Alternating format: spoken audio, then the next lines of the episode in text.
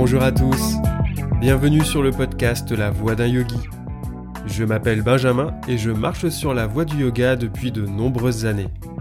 Avec ce podcast, je souhaite explorer avec vous cette mystérieuse voie du yoga en vous proposant des épisodes axés sur la théorie, la spiritualité ou plus libre. Et d'autres épisodes plus pratiques dans lesquels on abordera les postures, les techniques de respiration et bien d'autres choses encore. Alors, en route?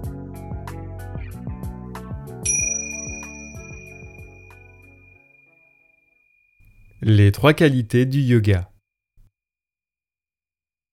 Ce premier hors-série vient compléter le septième épisode dédié à la pratique du yoga en autonomie. Dans le deuxième chapitre des Yoga Sutras, Patanjali met en lumière trois qualités inséparables de la pratique du yoga de l'action. Ces qualités sont l'effort soutenu, tapas, la conscience intérieure, svadhyaya, et l'abandon au Seigneur, Ishvara Pranidhana. La première qualité, tapas, nous vient du verbe sanskrit tap, qui signifie cuire. On le traduit généralement par austérité. En Inde, chez quelques sadhus, ceux qui ont renoncé à la société, cette austérité se traduit par une pratique de mortification du corps. Puisque nous ne sommes ni indiens ni renonçant, on verra derrière tapas une ascèse, un exercice répété ou une discipline spirituelle. Tapas nous permet de décider de ce qui est important dans notre vie et de définir la direction que l'on veut donner à notre énergie. D'ailleurs, le taoïsme nous dit l'énergie va là où va la pensée. J'aime voir derrière tapas le feu intérieur qui nous anime et qui, en ajoutant de l'ardeur, nous transforme. BKS Iyengar nous enseigne qu'avec tapas, le yogi développe la force physique et gagne en courage et en sagesse.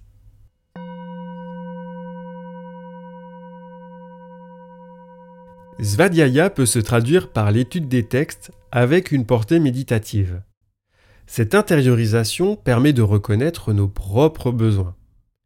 Ainsi, par leur identification, nous pouvons déterminer la qualité de notre pratique sur le tapis. Un jour, on aura besoin d'une séance relaxante, tandis que le lendemain, il nous en faudra une plus tonifiante. Affiner cette intériorité, c'est affiner notre sensibilité qui nous permettra d'identifier les schémas mentaux habituels qui se reproduisent ou qui apparaissent sur le tapis lors de certaines postures. Selon moi, le yoga ne vise pas à anéantir nos parts d'ombre, mais à y faire face et à les reconnaître. Ce n'est pas un parcours de santé, mais grâce à la persévérance de tapas, on se surprend à trouver des instants de paix en soi. La personne qui pratique Svadhyaya, selon Iyengar, lit son propre livre autant qu'elle l'écrit et le révise.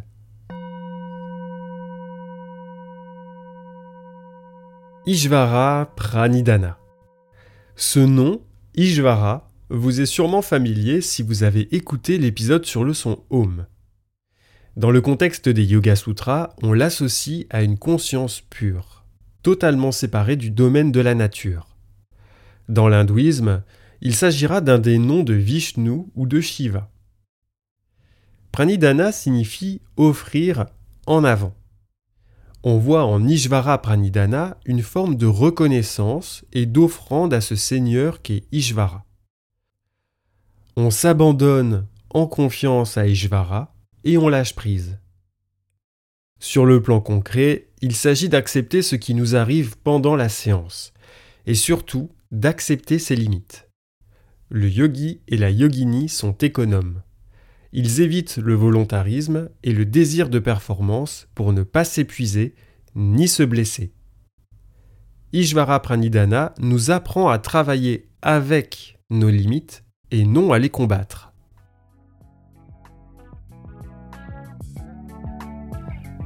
On constate qu'en yoga, malgré de nombreux termes sanscrits, l'enseignement suit toujours cette trame principale constituée d'abhyasa et de vairagya pratique assidue et lâcher prise.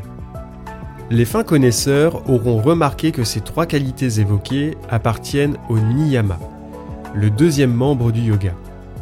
Ces règles de vie dans la relation à soi. Et je vous en parlerai prochainement dans le 13e épisode dédié au niyama.